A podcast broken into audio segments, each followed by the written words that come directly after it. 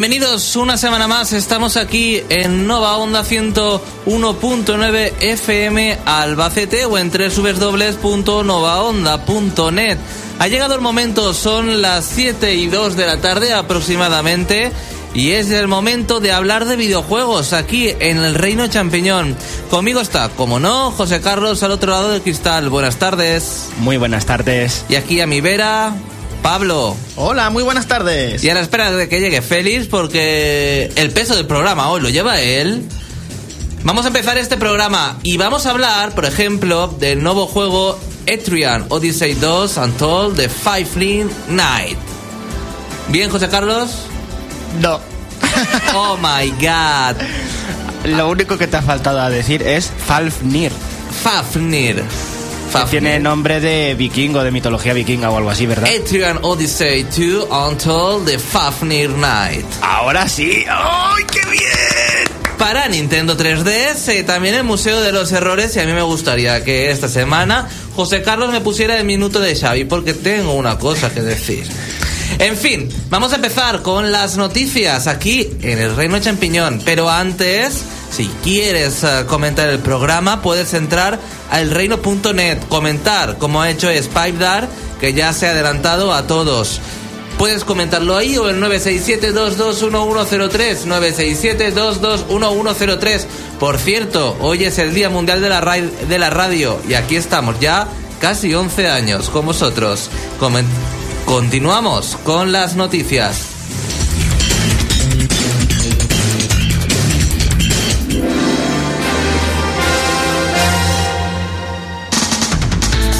De todo lo que se puede en el mundo de los videojuegos. El Reino Champiñón te pone a día. Noticias.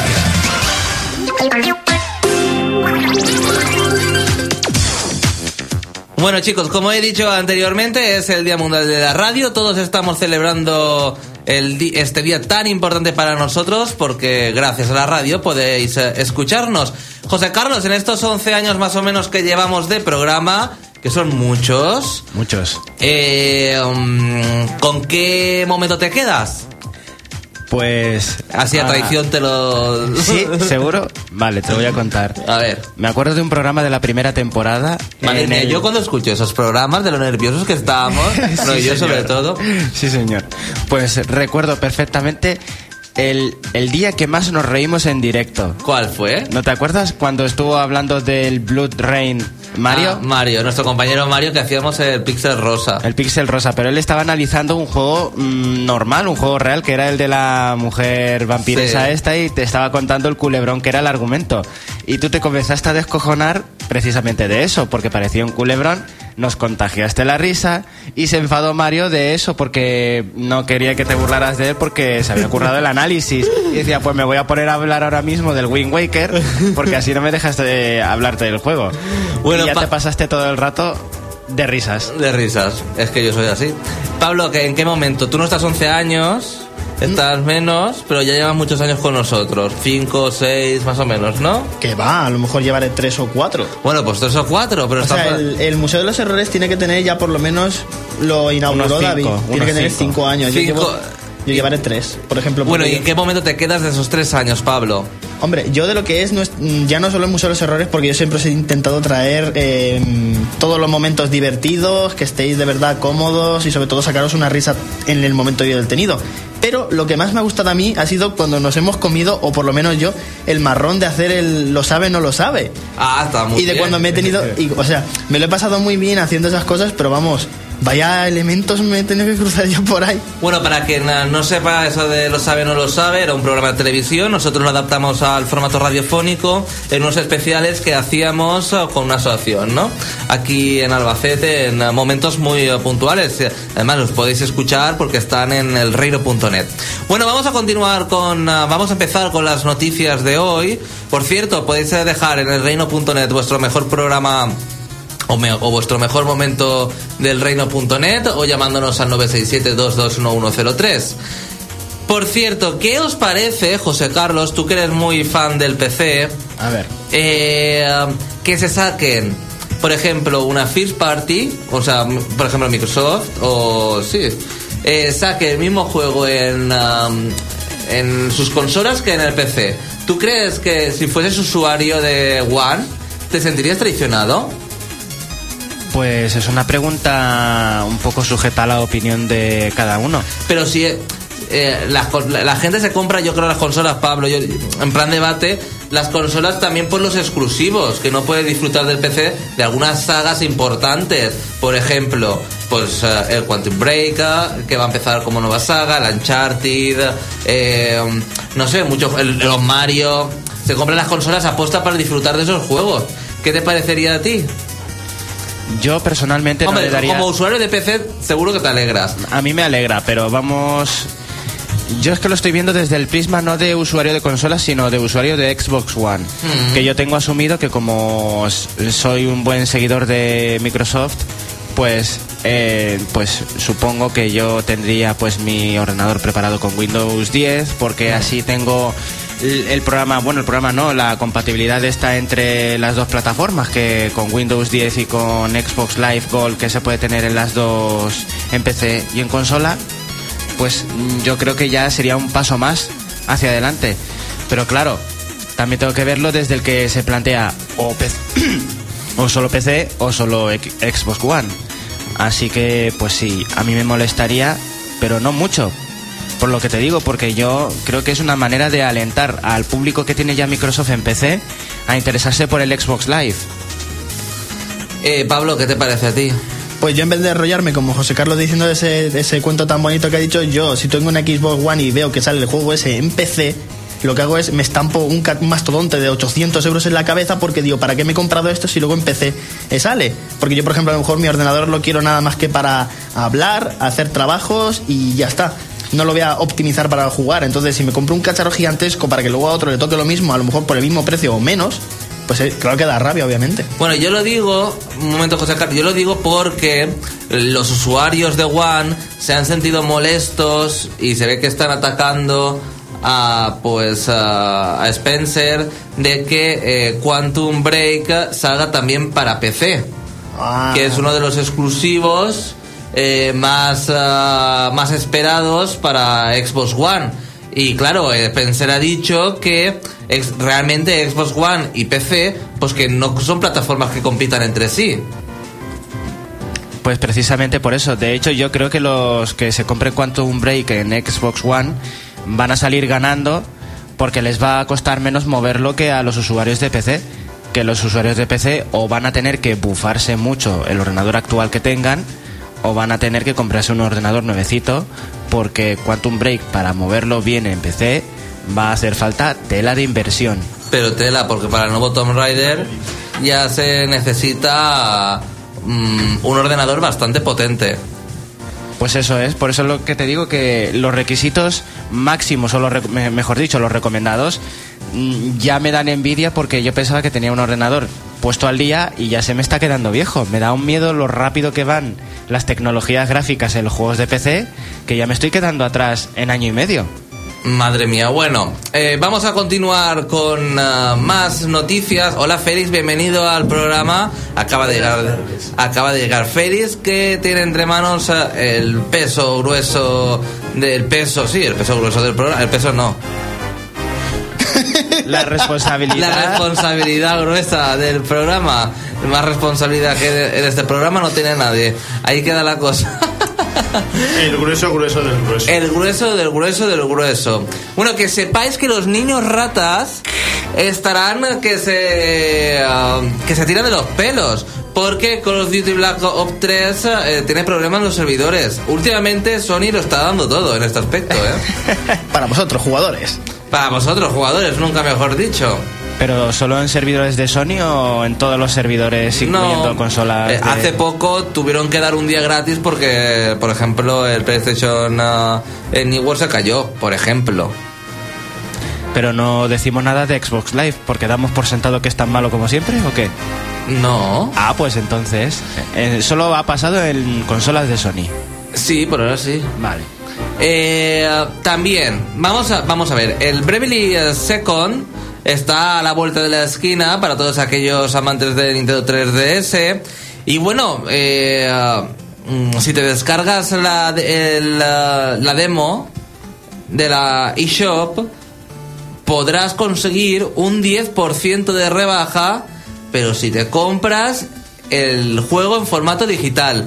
Pablo, ¿qué te parece si en la eShop están los juegos más caros que si te los compras en la tienda? A mí lo que me parece en realidad es que el tema eShop yo no he llegado a mirar así precisamente cuál es la diferencia que hay entre lo que es el físico al digital. Por ejemplo, ¿cuánto vale, por ejemplo, el último Mario y Luigi, el Paper Jam? Pues en tiendas estará entre los 35 y los 40 euros, que es el precio normal de los lanzamientos de Nintendo. ¿Y en eShop vale menos? No. Entonces, ¿cuál es? Entonces, ¿qué pasa? Que lo único que lo que hago es comprármelo sin caja por si soy un vago. Entonces, pues mira, si lo que hacen es con la demo incentivan a que se compren el juego, es más que un apoyo para conseguir el juego, sobre todo para los fans de Bravely Default, porque te lo dan por el Spot Pass. Yo me encontré esta mañana a la 3DS y dice, Bravely Second, si yo para qué quiero esto. Tengo ya el paquetito cerrado, sé que es el Bravely Second, o sea que es en plan, no es ninguna sorpresa. Félix, ¿qué personaje de los videojuegos ha sido protagonista esta semana? Personaje de Sega.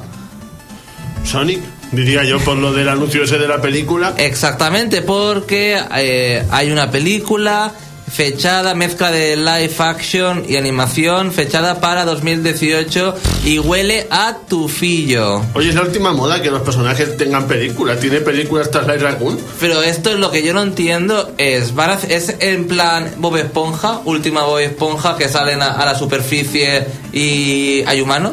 Eh, esa va a ser la idea. Justo esa. Van a coger algún actorcillo famosillo para atraer al gran público y van a meter a Sonic de, de por medio. No es como ha mencionado Félix de Slay Raccoon. Slay Raccoon va a ser una película a lo Zootropolis. Va a ser totalmente eh, generada por ordenador todo- y basada en la trama original del videojuego, como la de Ratchet and Clank, que lo mismo, que cuando la terminen también va a tener muy buena pinta. Pero esta de Sonic, Sega haciendo de las suyas. Saben que Sonic está en un estado de reputación muy, muy eh, malo. Y encima vas a hacerle la puntilla con una película que va a estar a la altura de Super Mario Bros. Por lo que por lo que estáis contando me venía a la cabeza una especie de Space Jam con Sonic. Digo, Sí. en plan tipo Space Jam o Roger Rabbit con Sonic. Hombre, pero. Space Jam y, y- le- vamos a ver, las películas, la película de Space Jam y las últimas películas de Looney Tunes eh, que mezclan los dibujos con la realidad están muy bien. Pero Sonic no puedes meter a personas normales. ¿Por Eh, qué? Porque no son Pero, si en los, protagonistas. pero los juegos de Sonic, por lo menos en Sonic Adventure aparecen. Pero ¿tienen la voz cantante? ¿Son protagonistas absolutos? No.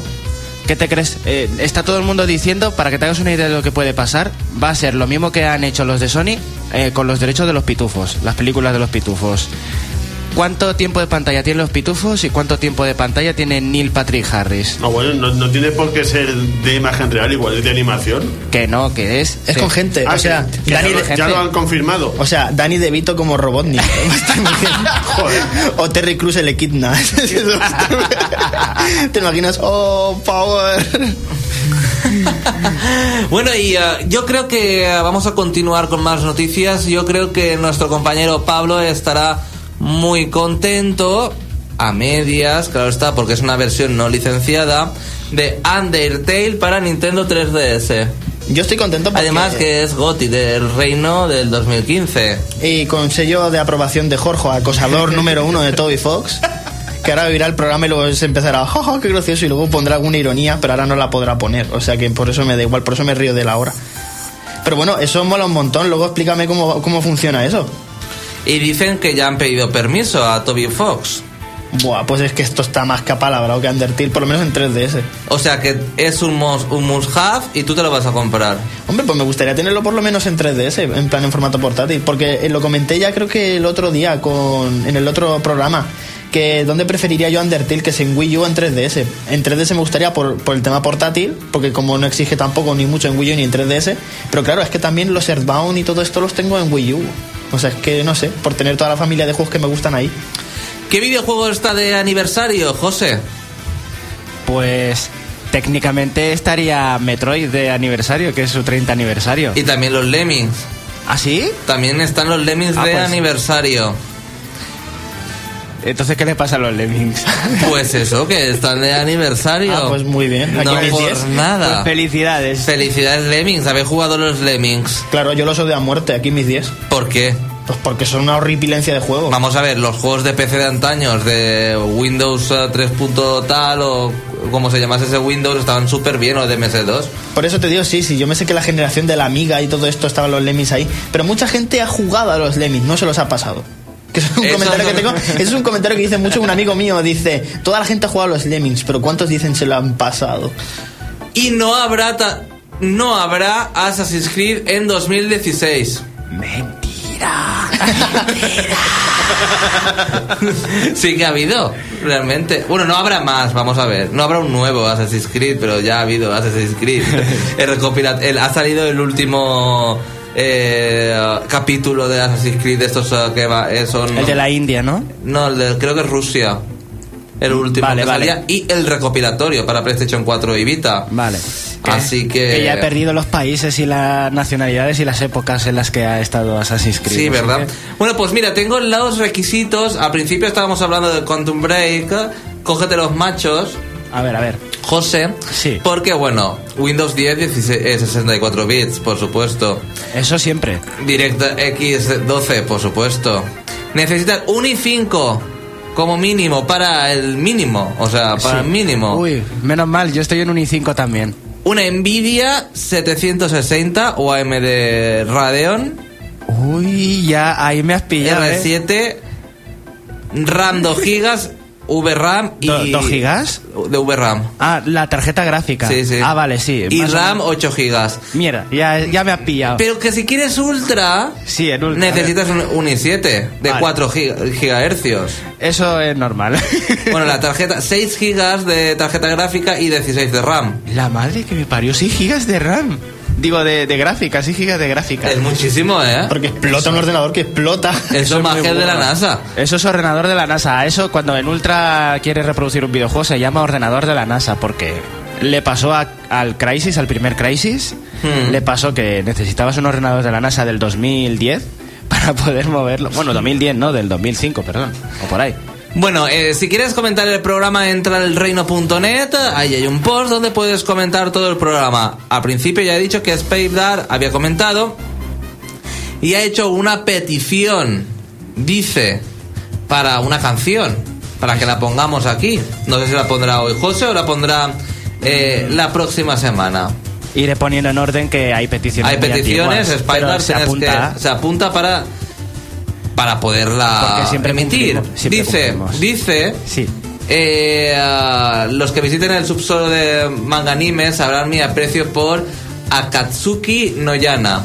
No sé quién es, pero bueno, sí, tiene buen, bonito nombre. Sí. Por lo que conseguí que mi novia viera la serie y se cosplayara de la protagonista mm, para una fecha importante. Pues bien, hoy es su cumpleaños y se me ha ocurrido, tarde como siempre, colocarle una canción para el intermedio. Pero ya que el turno no lo tengo yo, quería pedir si fuese posible hacer sonar la canción que aparece al final. Si no es posible, de todas formas, gracias por escucharme. Que tengáis buen programa. Bueno, José, a ver, lo, va a intentar José para ponerlo al final del programa. Y felicitar a tu novia, Speydar. Ahora sí, vamos a hacer uh, un descanso. Y volvemos con el análisis de Etienne. José, ¿qué vamos a escuchar hoy? Pues vamos a escuchar a petición. Disculpad que estoy un poquito con la voz machacada.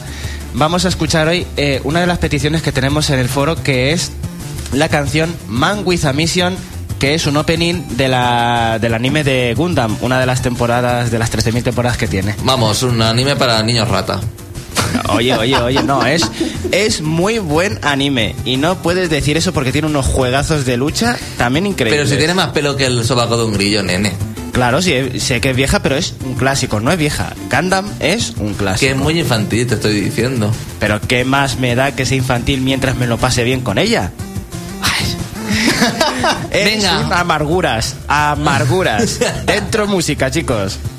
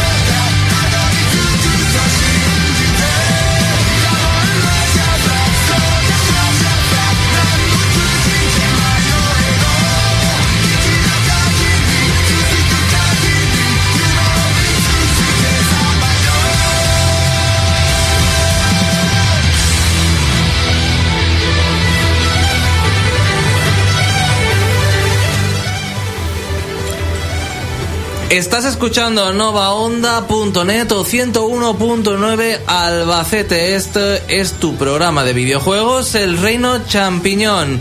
José, esta canción no sé por qué me suena mucho, por lo menos la melodía y el toque así de las voces, a una de las canciones de Naruto.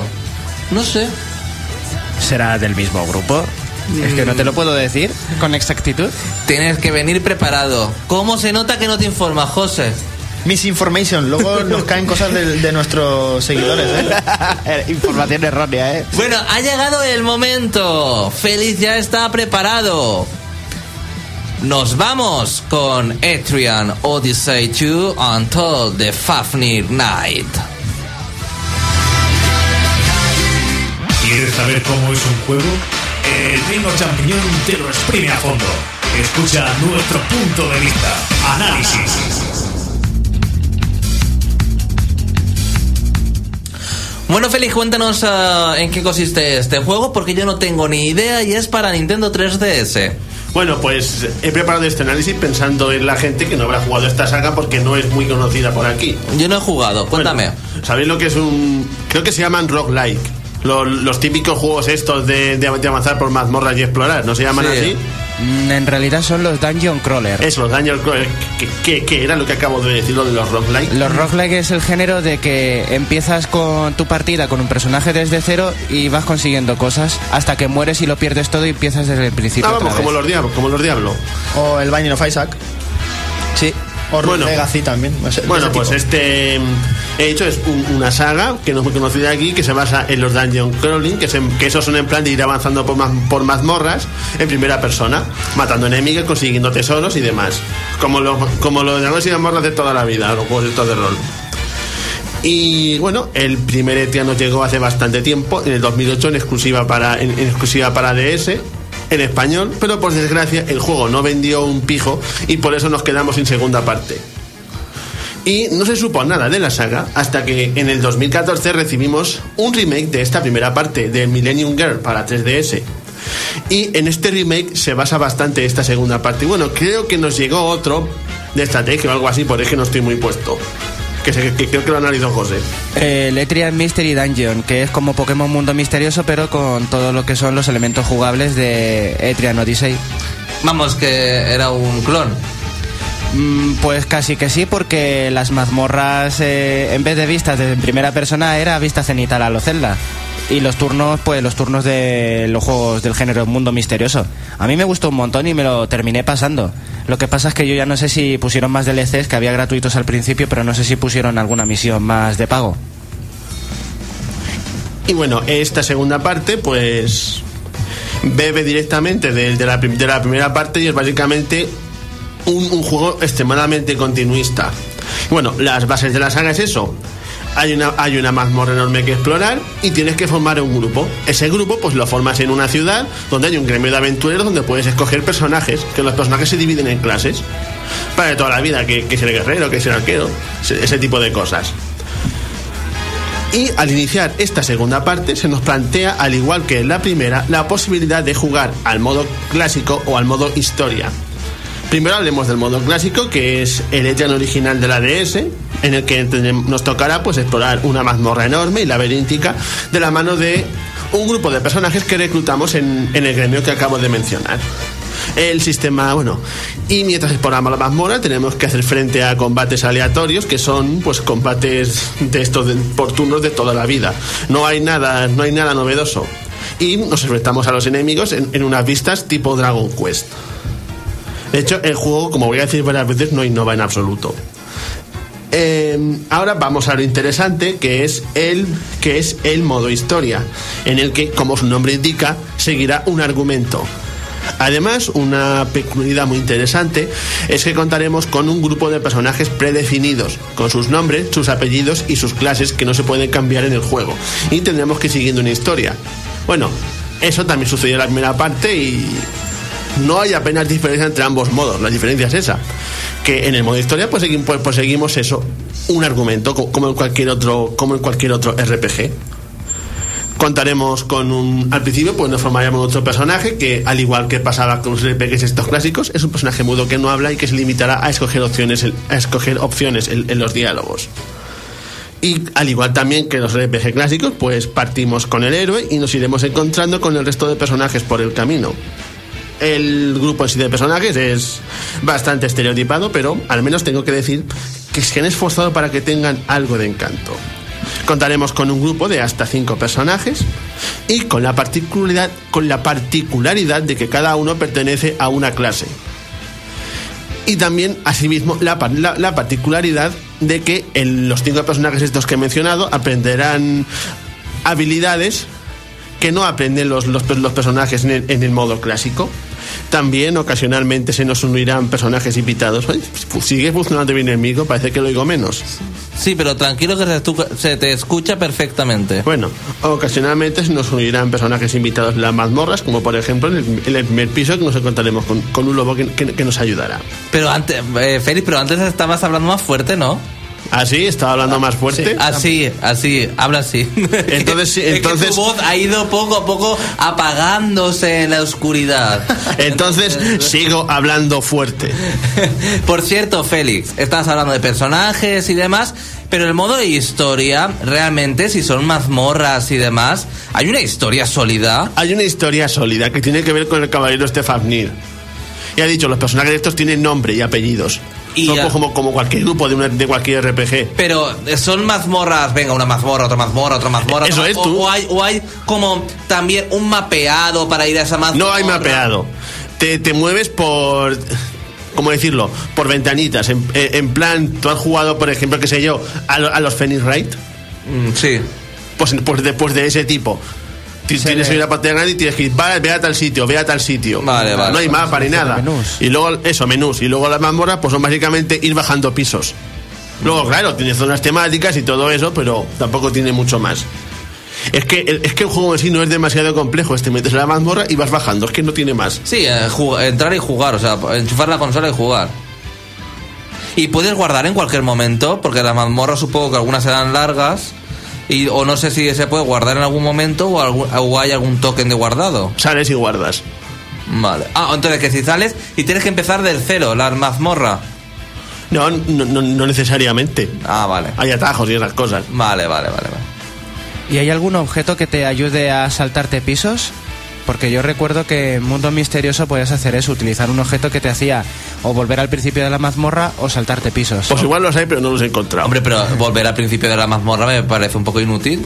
¿no? No por si tienes que huir de... Porque cuando se te acaban las provisiones... Es que claro, no es el mismo tipo de jugabilidad porque estoy pensando en Etrian Mundo Misterioso, en Mystery Dungeon, y en ese los héroes tienen hambre y cuando empiezan a tener hambre y se te ha acabado la comida, les baja la vida como si estuvieran envenenados.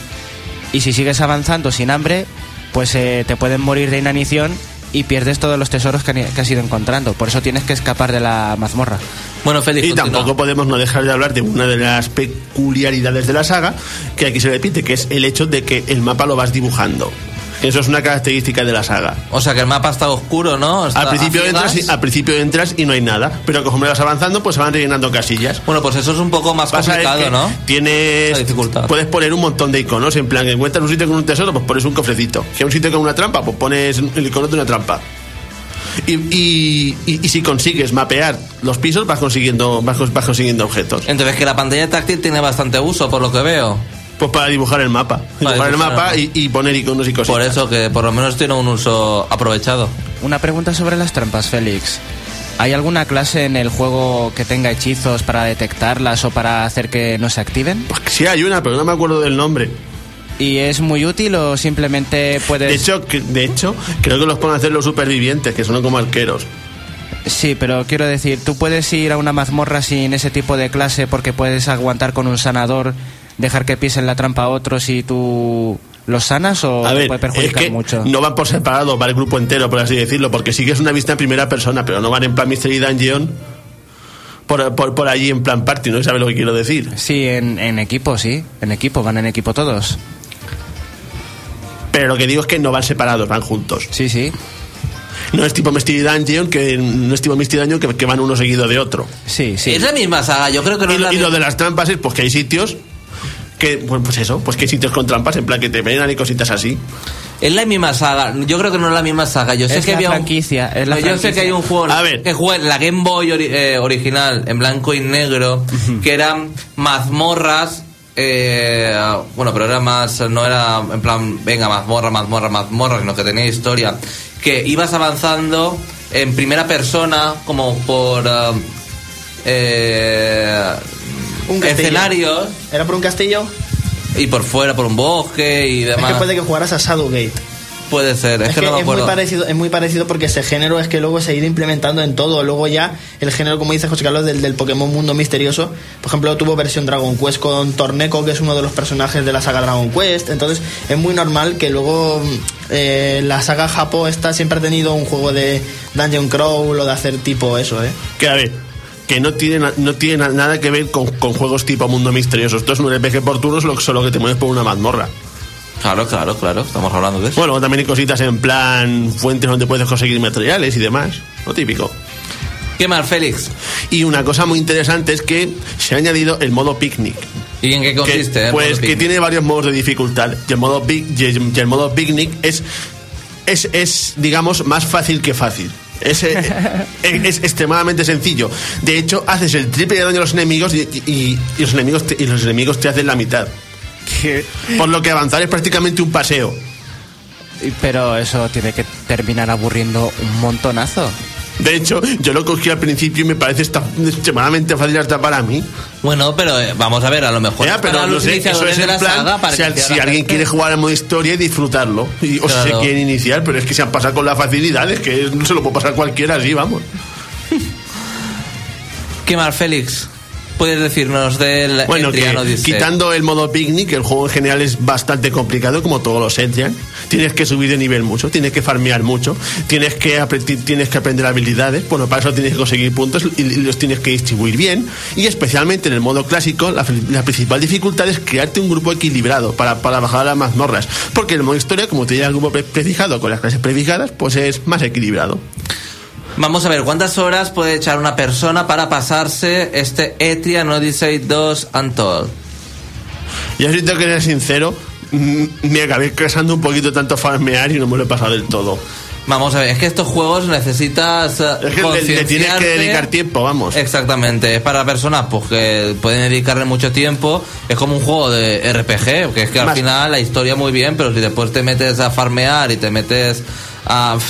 Pues Es que es- interminable. El típico juego que terminas una mazmorra y nada más entrar a la siguiente los enemigos son muchísimo más fuertes. Y es en plan, te paras un piso que los enemigos los matas un clavilote, te vas al siguiente piso y, y- y sale igual que bicho y te mata de una. Eso- ese, ese tipo de dificultad. Bueno, es que en eso está la Y cuestión. también hay un elemento muy interesante que son los foe. Que, que esos son como enemigos extremadamente poderosos que se ven en, que se ven en la mazmorra, se, ve, se, se le ven andar por ahí y son muchísimo más fuertes que los enemigos normales. Y que si te topas con uno te puede matar en, te puede matar en 5 segundos. De hecho, en el primer piso ya salen. ¿Y hay jefes finales? Sí, claro, al, al, general- al, al final de ciertos pisos hay uno al final, como, hay uno al final, como debería ser. Y como, vamos a ver, como son mazmorras, eh, los diseños de las mazmorras, eh, vamos a ver, son eh, extremadamente, extremadamente repetitivos. Más bien son extremadamente laberínticos y muy largos. Pero Quiero decir, el diseño artístico. Hombre, la cosa es que las mazmorras son variadas, en plan, em- empiezas en una de bosque, luego llegas a de hielo, por los típicos parajes. Vale. Y laberíntico, bueno. y luego también lo, lo chulo de Starfall que acabas de mencionar es que se mueven cuando tú te mueves. Eso es igual que en, que en, que en- que en Mystery Dungeon. Sí. De hecho, Y por yo eso- tuve muchos problemas al analizar el juego. Yo tuve muchos problemas porque me pillaban los los FOU por detrás, que además podían romper paredes y, y aparecían más cerca porque podían atajar. Eran unos Lo tramposos. bueno es que por lo menos puedes subir. Sí, puedes subir, pero ya tienes que. Otra cosa si te dejan, pero por poder puedes. Sí, pero ya, ya tienes que perder. Ya tienes que perder tiempo otra vez para volver a bajar al mismo piso en el que te has encontrado el FOU. Bueno, ya para finalizar, una valoración, Félix.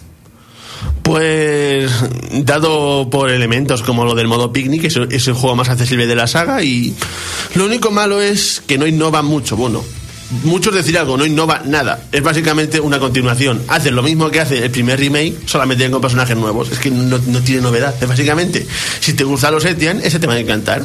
Y en plan, si buscas un plan, un, un juego con, con sabor añejo y echas de menos este género, pues también es muy recomendable. Bueno, la nota la sabremos en el eh, videoanálisis en el reino.net. Muchas gracias, Félix. Pero vamos, que seguramente el, el, el le dará mil vueltas. Seguro. O no, quién sabe. Ya Sí, quién veremos. sabe. Ya veremos, ya veremos. Eh, antes hemos dado una noticia de que no habrán. Ubisoft ha dicho de que no habrá Assassin's Creed este 2016. Más. Porque Más. ya ha habido. Sí. Eh, um, Luis Hermanito ha, ha escrito en el foro, en el reino.net. Dice: Pensé que habíamos acordado que Assassin's Creed solo iba a estar en el programa para hablar mal de él. Hay que criticarlo un poquito más para que se merezca un hueco en el programa. Ahí queda dicho. Por cierto, Luis el Mardito, que nos escucha de Colombia. Eh, son las 1 y 39 del mediodía. Ya y ves. aquí ya está anocheciendo. Nada, aquí ya noche cerrada. El sábado. Él va, eh, Luis el Marlito, ¿qué vas a comer hoy? Din- Dinos en el foro. ¿Tú qué vas a comer? Mm, qué bueno. Allí en Colombia, ¿qué hará? ¿Algún plato típico? ¿O vas a comer huevos con patatas? ¿Cómo? Patatas a lo pobre. patatas a lo pobre. Oye, que están riquísimas. Eso está muy bueno. Bueno, cuéntanos por el foro a ver qué vas a comer. Un plátano de estos fritos o... No lo sé, no lo sé. Yo qué sé, nene. No sé lo que se come allí. Algún dinos algún plato típico de Colombia. Que el plato frito también está muy bueno, el plátano frito. ¿O no? Claro que sí, pero no puedes decir eso. ¿Por qué? Porque estás aventurándote. bueno, Luis el Marlito, coméntanos si vas a comer un plato típico y de Colombia o un plato típico mundial, podríamos decir. Unas patatas con huevo. Lo que se llama un plato normal. Y un chorizo, un, com- un combinado. Es que está el, no lo el- sé. Está el plato típico internacional, recuerda. Ay, esto me recuerda cuando, esto me recuerda cuando iba a los chiles y me pedía huevo con patatas. Félix, experto en la vida. Bueno, Luis Hermanito, venga, chico, dinos algo. Eh, ahora sí, nos vamos al Museo de los Errores, aquí con ah, mi compañero Pablo.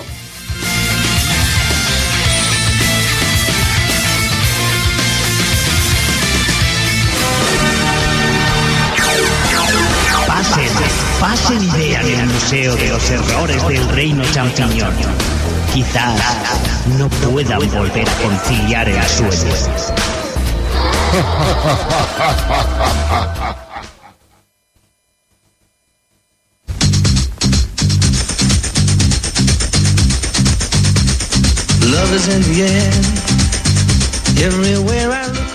Buenas tardes, amigos del Museo de los Errores. Sabéis que toca mañana, ¿no?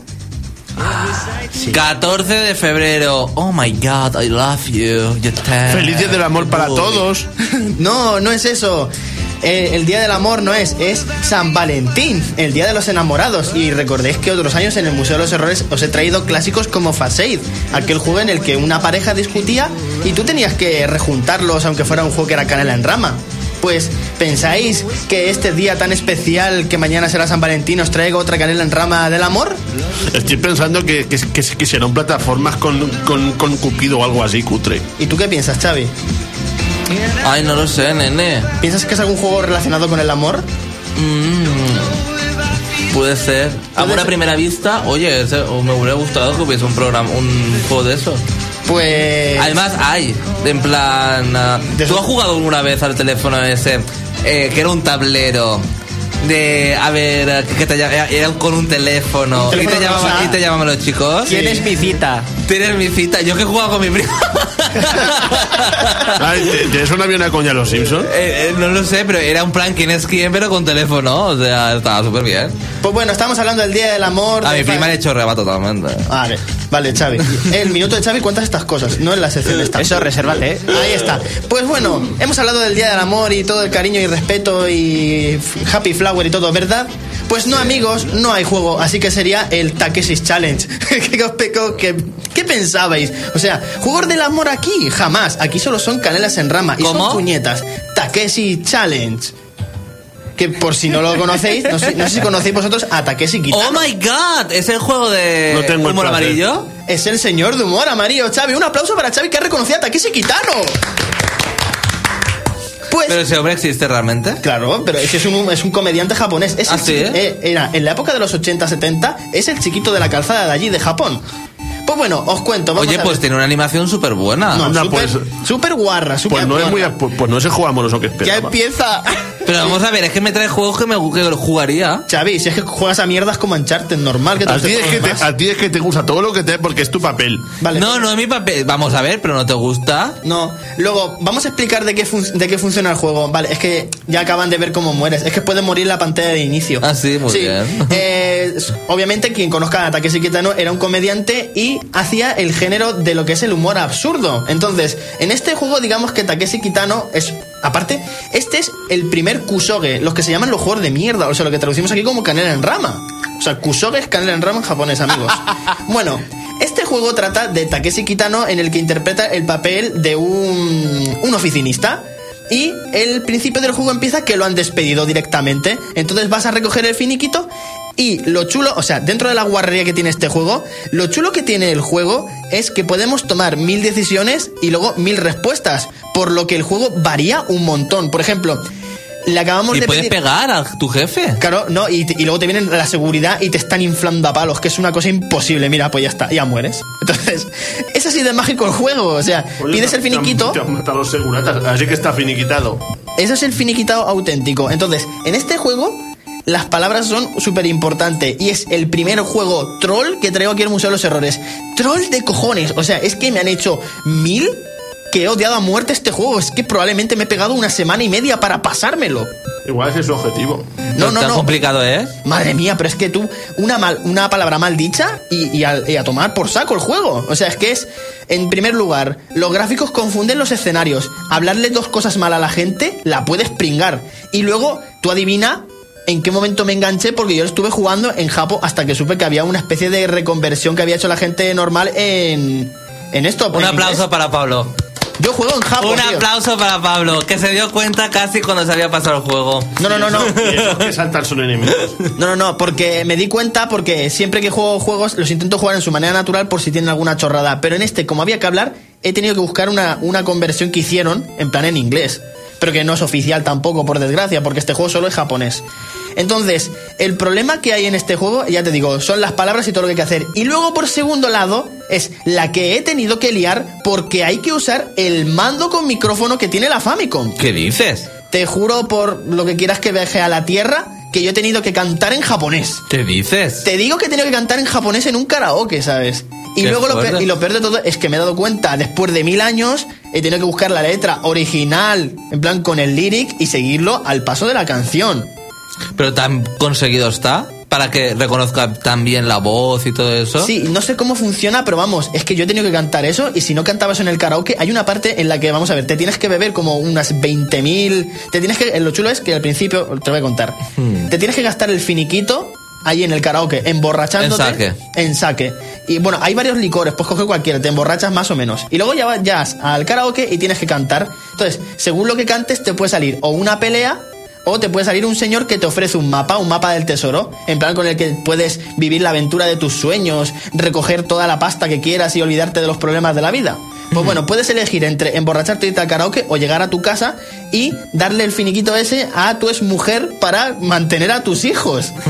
Entonces, yo obviamente lo que hice fue llegar a la casa y me preguntó la madre que por qué no le daba el finiquito a mis hijos. Y le dije que no. Y entonces la mujer, ahí está, mírala, ahí pide el divorcio. Y puedes. Sí, ¿qué y puede- cuentas? y te puedes inflar a palos con, y te puedes inflar a palos con la mujer. Pero la mujer pega unas toñas deliciosas. Oye, pero, pero no me dirás que no está currado.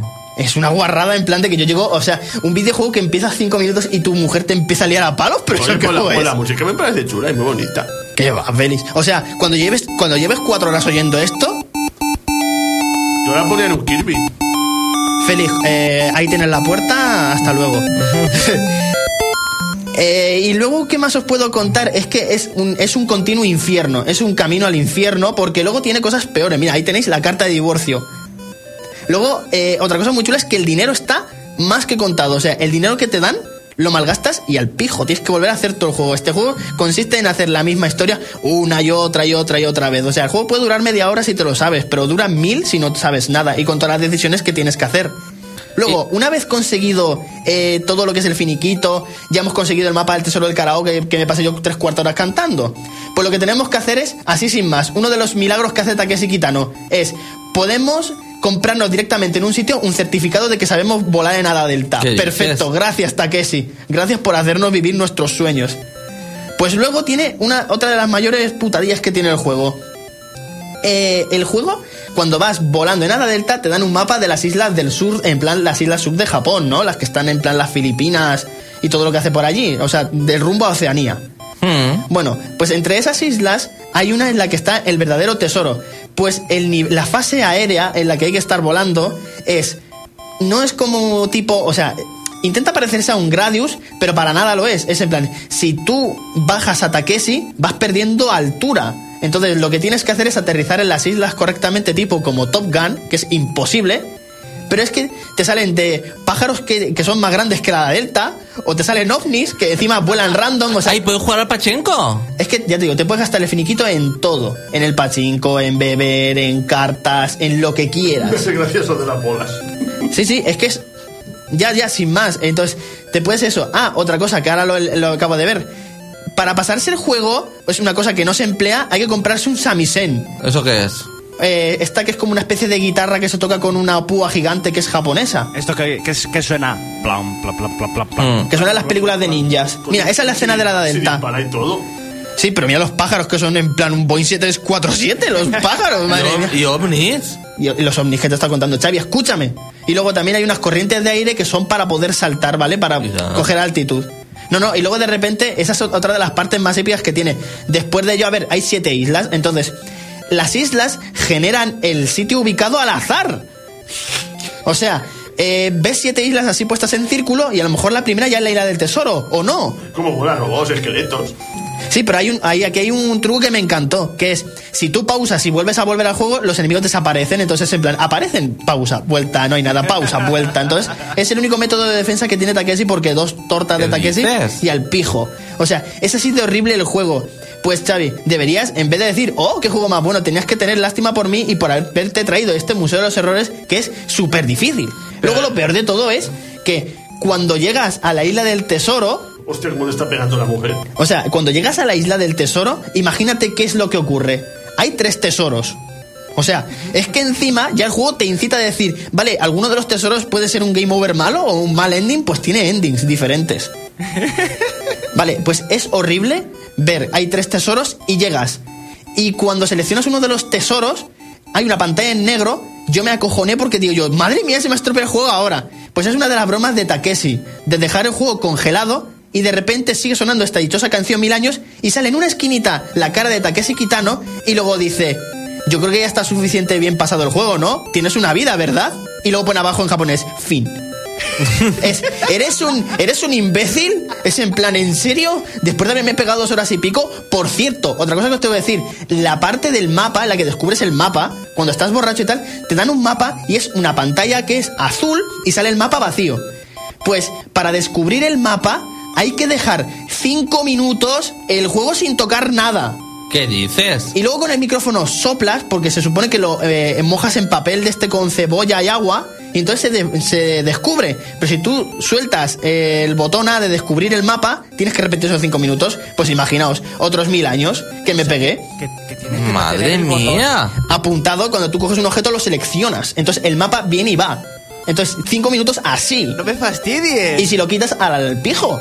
Cinco y luego hay una hay una un secreto que es épico. Lo que pasa es que nadie lo hace. La gente que se aburra que no quiere pasárselo de Takeshi, ah, están los típicos trucos no de arriba, abajo, izquierda, derecha y se desbloquea una zona o estás en un sitio y tal. Vale, pues quien quiera en la zona de inicio eh, habéis visto, ¿no? La portada de inicio en la que ponía Sí. Takeshi no Tochenjo. Y entonces sale Takeshi que andaba por ahí. Vale, pues si en esa pantalla que pone Continue y Start, si no te sales de ahí, pero haces 20.000 veces el puñetazo, Sí. justas 20.000 veces el puñetazo, apareces en la cueva del tesoro delante de ese tesoro. ¿Qué O dices? sea, ni una más ni una menos, ¿no? Justo, justo. Y hay que llevar una cosa de relojero. Yo lo he intentado, lo que pasa es que yo no creo que me haya salido y además tampoco voy a gastar en mi tiempo y mi vida para descubrir eso. Pero dicen que 20.000 justos y en Start aparecerías en el final.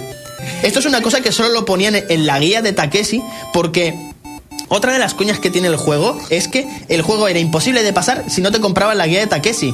Y en la propia guía de Takeshi en japonés sale el tan chulo, que es la misma portada que tiene el juego, pero sale con un abanico así mismo en la que dice, ¿qué? Has tenido que recurrir a mí, ¿verdad? O sea, la propia guía se sigue riendo de ti.